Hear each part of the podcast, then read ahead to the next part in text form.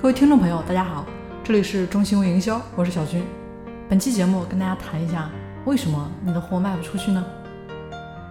这里面第一个非常重要的原因就是对客户的需求判断有误。经常会碰到有一些人说自己这么好的产品，为什么客户就是不来买？还有人说，但凡体验过我这边产品的人都说很好，但是就是没有复购转介绍。那有些品牌商可能就会比较诧异了，对不对？他们看不起来的产品或者有些品牌呢，怎么做到风生水起啊？自己的好品牌却无人问津啊，感觉有点想不透。但是有没有想过，你的产品真的是刚需吗？你的产品到底能不能解决客户的痛点？其实很多人呢根本都没有明白这两点。那很多的产品呢，其实都是品牌商自己以为是刚需啊，但是从用户的角度来讲，其实都是可有可无的。比如说洗发水啊，大家呢一般都会打一些防脱啊、养生啊类似的概念，但是事实上这个概念是刚需吗？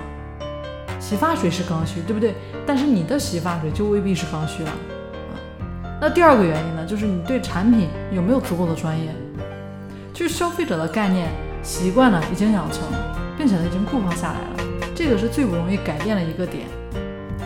再者就是你的产品效果呢，需要很长的时间才能感受到，那你怎么让别人坚持下来？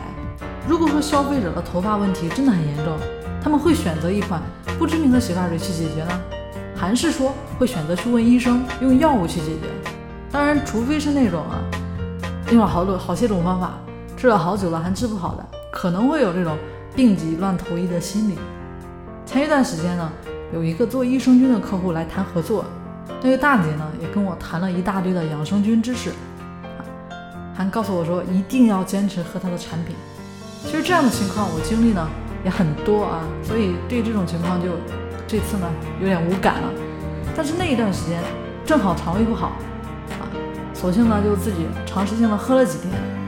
没想到呢，效果还不错，所以呢，后来我就一直也坚持着，家里、办公室以及包包里呢，也都备着他们的益生菌。不仅这样，只要来我办公室的朋友呢，我都会推荐一下这个产品，啊，因为是发自内心的认可，所以呢，就非常主动的去推荐了。因为我觉得推荐给朋友就是在帮助他们。那为什么这位益生菌大姐能够打动我呢？当然，一个原因呢，是因为她对产品这边。很足够的一个专业性，呃，让我就产生了这么一种安全的感觉，安全感就很足。那做微商的小伙伴，又有几个人能够把自己产品的来龙去脉讲清楚？一个产品的功能、原理、安全性，如果讲不好，那谁会信任你？特别是入口的产品，讲明白和吹嘘效果呢，这是两码事儿。那有些品牌商呢，一见面就喋喋不休的啊，吹自己这个多好多好。那结果呢，只会让人更加反感而已。那另外呢，其实，在第一次这边我这个产品呢要喝完的时候，这位大姐呢就直接私信我，问我说感觉怎么样？他准备呢给我再快递一些过来，啊，并且呢嘱咐我一定要坚持喝，啊，这个动作是不是很打动人？啊，我当时呢就被打动到了。那对自己的产品足够自信，对待朋友又显得足够的真诚啊。我经常说，这个世界上最大的套路就是真诚啊！这个在前期节目呢，跟大家也有提到过。产品呢，确实解决了我的实际问题。如果前两条是打动我的辅助条件，那解决问题这一条应该是核心条件。无论做什么产品，到底能不能帮助客户解决问题，这一点很重要啊！那今天呢，就索性啊，替我们这个大姐做个硬广，也算是一种回报啊。那有的时候你的产品卖不出去，还有一个原因，什么呢？你对产品不够狂热。那产品讲完之后，我们来说一下这个人的原因。其实很多微商讲项目、卖代理，可以说都是一把好手，但是一旦说到产品呢，显得会有点词穷啊。如果说你连自己的产品都讲不清楚，那谁会买你的产品？如果说你真的是销售者，那就一定要找那种可以打动你的产品去做销售，否则你的这个热情是很难长久持续下去的。而且呢，你推动客户去购买你产品的这个动力，是不是看起来就不是很足啊？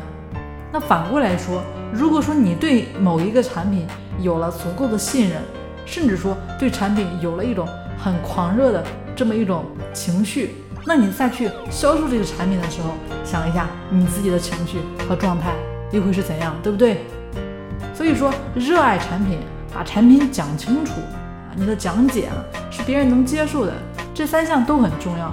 特别是最后一项啊，很多人讲产品的时候，往往都会陷入自嗨的一个状态，很陶醉的啊，自我表演着，很明显不科学，对不对？所以培养你的客户代理，让他们呢对你的产品产生一种。狂热这么一种情绪，通过线上线下的方式，让大家认知你的产品，喜欢你的产品，爱上你的产品，那卖货呢也就成了非常容易的事情了。那以上呢就是今天跟大家的分享，希望大家喜欢。如果说你在做微商过程中遇到瓶颈，无法突破，或者说是任何疑难问题，欢迎跟我交流。